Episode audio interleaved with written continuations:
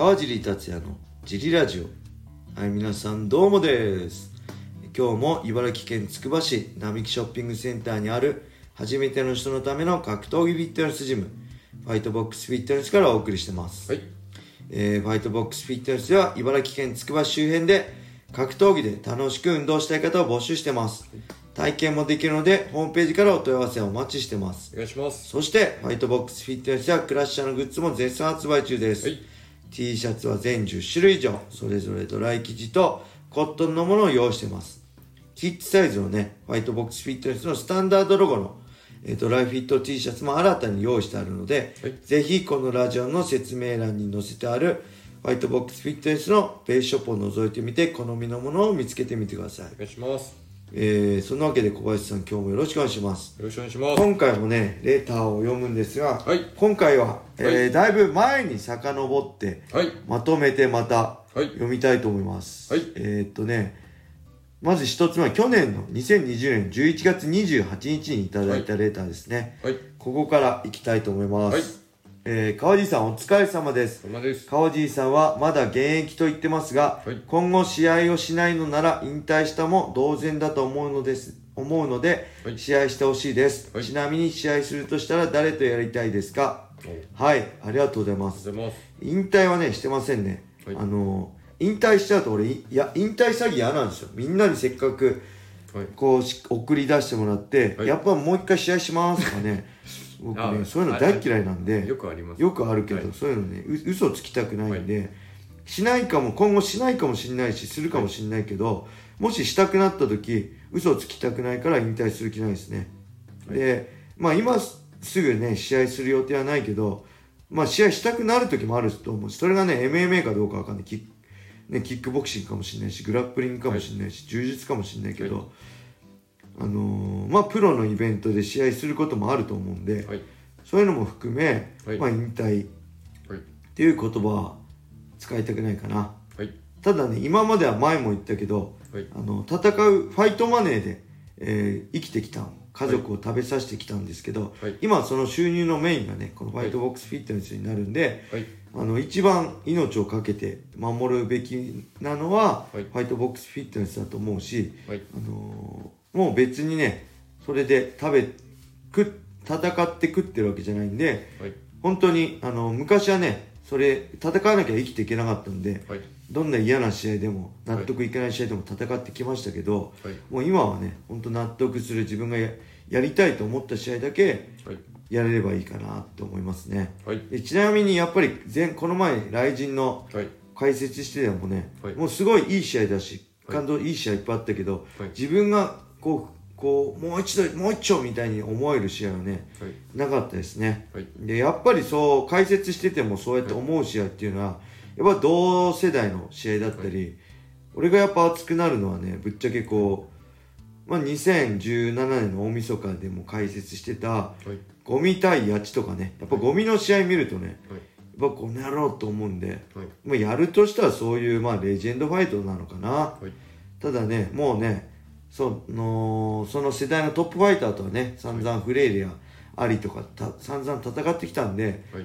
まあそういうレジェンドファイターとやるのがいいのかなと思うけどそういうの需要があるとは思えないんで、まあ、今んとこなんかそういうお茶濁しみたいな試合もしたくないし、まあ、今んとこはないかなって感じですねはい。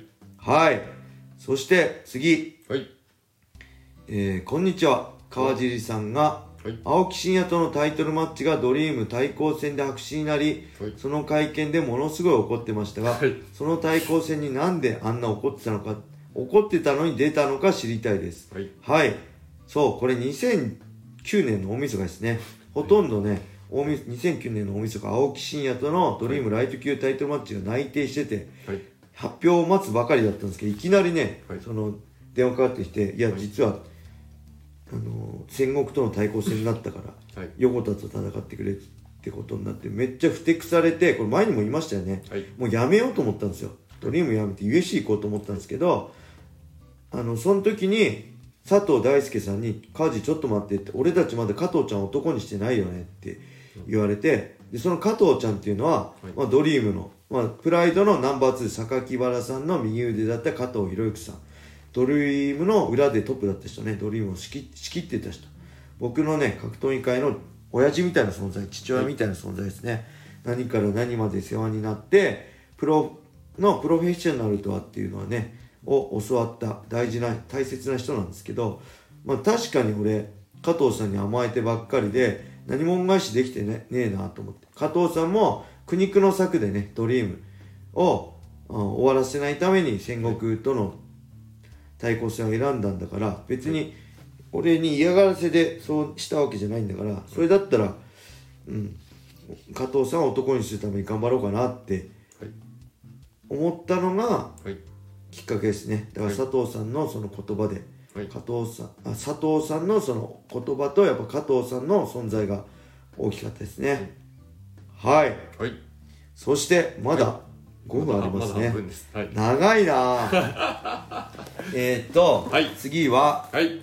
USC を離脱した時もうはい。来陣入りは決めていましたか、それとも他のプロモーションか悩んだりしたのでしょうか？はい。USC ね離脱した時はね何も決めてなかったです。もちろんあの契約あったんで他と交渉はしてないです、はい。ただ、まあ、辞めたらはい。日本に戻ってきたいなとは思ってたし、まあ、戻ってくる舞台は来陣がいいなとは思ってました。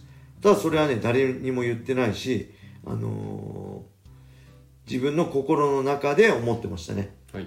で他のプロモーションでもねロード FC のはい。1億円トーナメントにもオファーあったりとか、い、ろいろねお話はあったんですけどありがたいことに、はい。うんけどそれはやっぱりおはお断りして日本のライジンで戦う道を選択しましたね。結局 UC 辞めた後はい。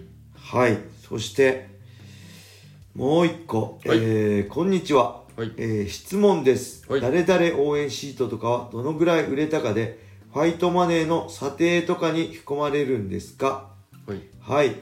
あそう川尻応援シートとかね来時あるんですよね、はい。これはねまず売れた枚数の、はい。まあ何割かを、はい。何割ってそんな多くないですよ。こう選手にもらえますだからいっぱい売れてくれた方は選手は見入りがちょっと多くなります。はい。けどまあそれよりもこれは、まあ、ジャンさんも言ってましたけどドロップキックのね、ジャン斎藤さんも言ってますけどこれできた時俺はね恐ろしいなと思いました。はい。なんでかっていうとこれ完全に数字でその選手の人気がある程度分かっちゃうじゃないですか。はい。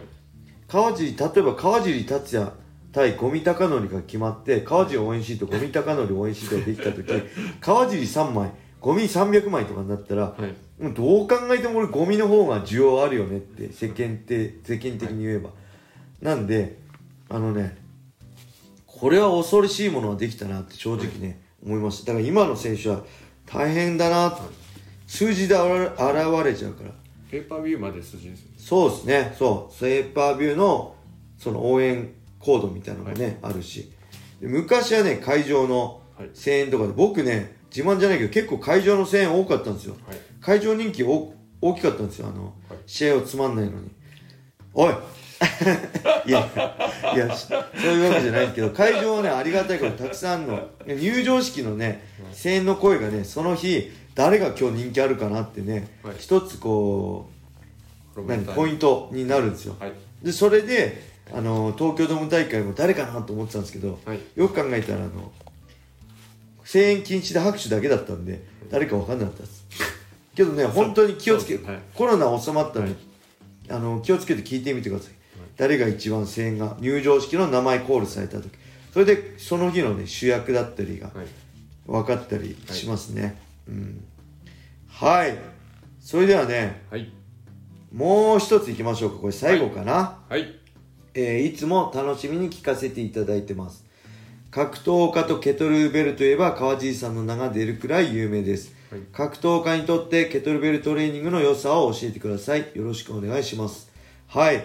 これはね格闘家というかね MMA ファイターにすごいいいと思います。はい。やっぱ MMA ファイターって、はい。えーずっと動き早く動き続けるだけじゃなくて組んでこう力を入れ続けたり抑え込んで、あのー力抑え込んで抑え込むために力を出し続けたり、はい。で瞬発的な動きも、はい。あのーずっと力を出し続けることも必要なんで、で立ってるだけじゃなくて寝転んでとかの力の出し方もあるんでケトルベルってね立つだけじゃなかったり寝ながらねできたりするんでレネゲートローとかいろいろね腕立てしながら背中使ったり複合的にできるし全身連動させる動きもあるし爆発的な動きもあるしいろんなねシチュエーションで追い込めるんで僕 MMA ファイターにはケトルベルトレーニングめちゃくちゃ合うなと思います。はい。でむしろむしろボクサーとかねそういう、はい。ほんとパンパンパンっていうような瞬発系の動きだけとかの時は、はい。縄跳びとかそういうあ縄跳びってすごいやっぱリズム感もそうだし打撃に必要だなってねはい。僕はね思いますね。はいそんな感じですかね。ちょうどはい。10分過ぎたんで、はい。これで終わりにしたいと思います。あのね皆様本当レターをどしどしお待ちしてますんで、はい。えーこれからもねジジラジオぜひねダウンロードして聞いてください。はい。よろしくお願いします。それでは皆さん良い一日を。まったねー